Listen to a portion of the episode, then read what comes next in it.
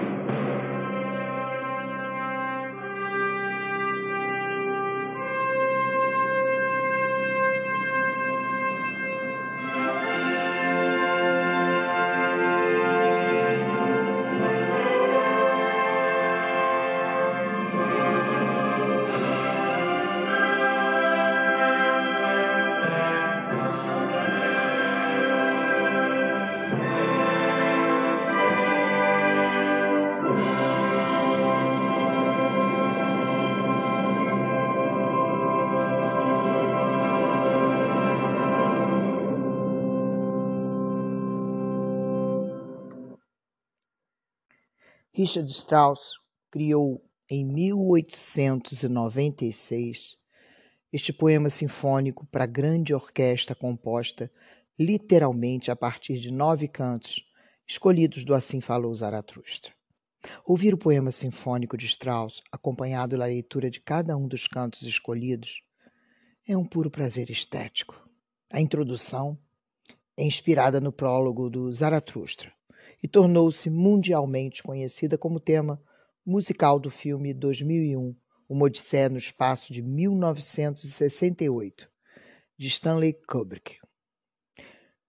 Já no livro Testamento de Nietzsche, Ecce Homo, Como Alguém se Torna o que É, escrito por ele em 1888, Nietzsche se apresenta como um discípulo do filósofo Dionísio, que preferiria antes de ser um sátiro a ser um santo. Sou o primeiro psicólogo da Europa. Antes de mim, não havia psicologia. A última coisa que eu prometeria seria melhorar a humanidade, derrubar ídolos. Minha palavra para ideais é meu ofício. Sou por natureza guerreiro, possuo um patos, paixão, agressivo. Agredir é parte de meus instintos. Sou muito queridor, muito duvidoso, muito altivo para me satisfazer com respostas simplificadas pelo discurso moral e religioso. Assim falou Zaratustra. Um livro para todos e para ninguém. Escrito em quatro partes, no período de 1883 a 1885. Ele restitui a musicalidade das palavras. Os cantos de Zaratustra são palavras personalizadas em notas musicais.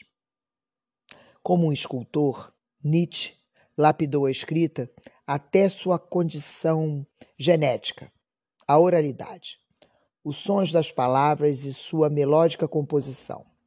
Suas palavras portam a condição primária da linguagem. O ser humano, aquele bicho falante, que é imerso pelo som no oceano de sua língua. Somos batizados na linguagem, imersos na sua correnteza de significados e sentidos. Segundo Márcio Marighella, a musicalidade no texto e a sonoridade das frases foi insistentemente perseguida na composição desta obra de Nietzsche. É um livro para se ler em voz alta, pois Zaratustra não fala, canta. E como esse texto, as três metamorfoses, de algum modo, sincronicamente foram entregues a mim, em um intervalo pequeno de tempo, em três momentos distintos, as duas últimas semanas, se a ordem é ler em voz alta, vamos então a um podcast sobre as três metamorfoses do espírito, com nada menos que Friedrich Nietzsche, na obra Assim Falou Zaratustra. No capítulo intitulado Das Metamorfoses, o principal personagem do livro Zaratustra profere um discurso sobre três metamorfoses do espírito, ou seja, de como o espírito tornou-se camelo, o camelo leão e, por fim, o leão a criança. As três metamorfoses do espírito é um dos textos mais importantes de Zaratustra. Está logo no início do livro, sendo uma crônica que Rafael Trindade, nesse texto, nos mostra contra as mutações pelas quais o espírito precisa passar para deixar os antigos valores para trás e criar novos, saindo do niilismo negativo e chegando no niilismo ativo. Estas metamorfoses expressam também a maneira como podemos interpretar a liberdade. Mas vamos ouvir mais um pouco de Richard Strauss com a Orquestra Sinfônica do Paraná,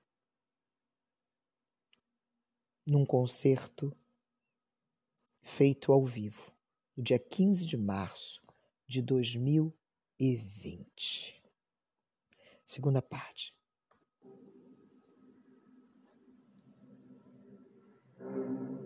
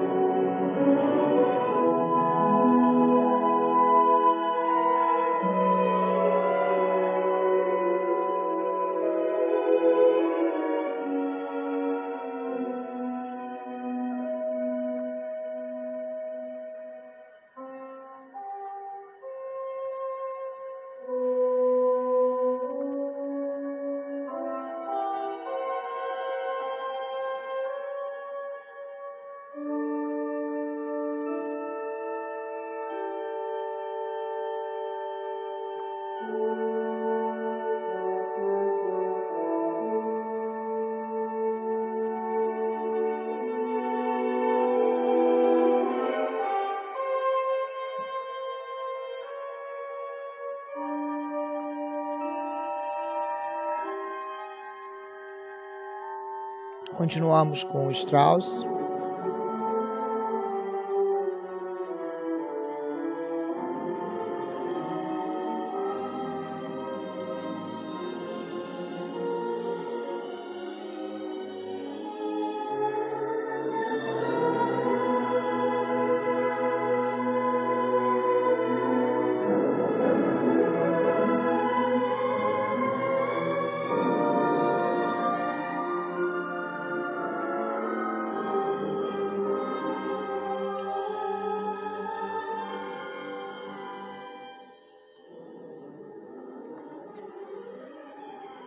Vou dizer-vos as três metamorfoses do espírito.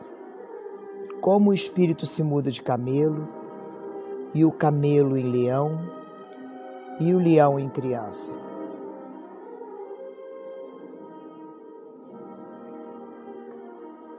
Há muitas coisas que parecem pesadas ao espírito, ao espírito robusto e paciente, e todo imbuído de respeito a sua força reclama fardos pesados, os mais pesados que existam no mundo.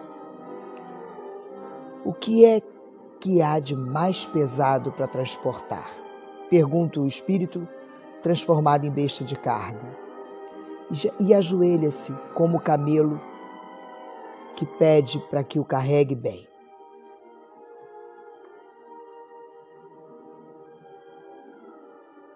Qual é a tarefa mais pesada? Ó heróis, pergunta o espírito transformado em besta de carga, a fim de a assumir, a fim de gozar com minha força? Não será rebaixarmos-nos para o nosso orgulho padecer?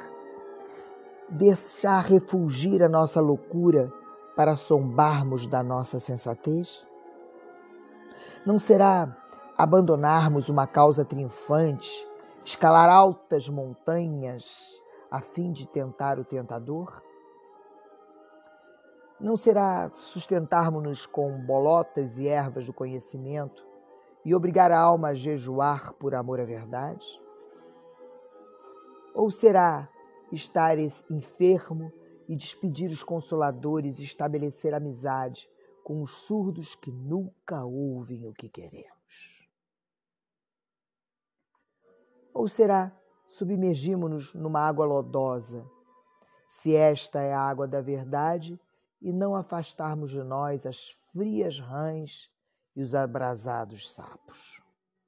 Ou será amar os que nos desprezam e estender a mão ao fantasma que nos procura assustar? Mas o espírito transformado em besta de carga toma sobre si todos esses pesados fardos, semelhante ao camelo carregado que se apressa a ganhar o deserto. Assim, ele se apressa a ganhar o seu deserto. E aí, naquela extrema solidão, produz-se a segunda metamorfose. O espírito torna-se leão. Entende conquistar a sua liberdade e ser o rei agora do seu próprio deserto. Procura então o seu último senhor, Será o inimigo deste último Senhor e do seu último Deus. Quer lutar com o grande dragão e vencê-lo. Qual é este grande dragão a que o Espírito já não quer chamar nem Senhor e nem Deus? O nome do grande dragão é Tu Deves. Mas o espírito do leão diz: Eu quero. O Tu Deves impede-lhe o caminho rebrilhante de ouro, coberto de escamas, e em cada uma das suas escamas brilham em letras de ouro estas palavras: Tu deves. Valores milenários brilham nessas escamas, e o mais poderoso de todos os dragões falam assim: Em mim brilha o valor de todas as coisas. Todos os valores já foram criados no passado. Eu sou a soma de todos os valores criados. Na verdade, para o futuro não deve existir o eu quero. Assim fala o dragão. Meus irmãos, para que serve o leão do espírito? Não bastará o animal paciente, resignado e respeitador? Criar valores novos é coisa para que o próprio leão não está apto. Mas libertar-se a fim de ficar apto a criar valores novos, eis o que pode fazer a força do leão. Para conquistar a sua própria liberdade e o direito sagrado de dizer não, mesmo ao dever, para isso, meus irmãos, é preciso ser leão. Conquistar o direito a valores novos e a tarefa mais temível para um espírito paciente e laborioso é de certo ver nisso um ato de rapina e de rapacidade. O que ele amava outrora como bem mais sagrado é o tu deves. Precisa agora de descobrir a ilusão e o arbitrário mesmo no fundo do que há de mais sagrado no mundo, a fim de conquistar, depois de um rude combate, o direito de se libertar deste lato para exercer semelhante violência. É preciso ser leão. Dizei-me, porém, irmãos, que poderá fazer a criança de que o próprio leão tenha sido incapaz? Para que será preciso que o altivo leão tenha de se mudar ainda em criança?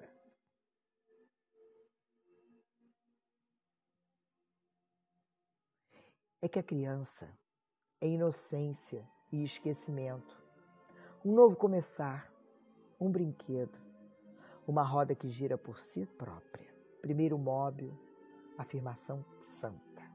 Na verdade, irmãos, para jogar o jogo dos criadores é preciso ser uma santa afirmação. O espírito quer agora a sua própria vontade. Tendo perdido o mundo, ele conquista o seu próprio mundo. Disse-vos as três metamorfoses do espírito. Como o espírito se mudou em camelo, o camelo leão e finalmente o leão em criança. Assim falava Zaratustra e morava nesse tempo na cidade que ele chamava de Vaca Molhada.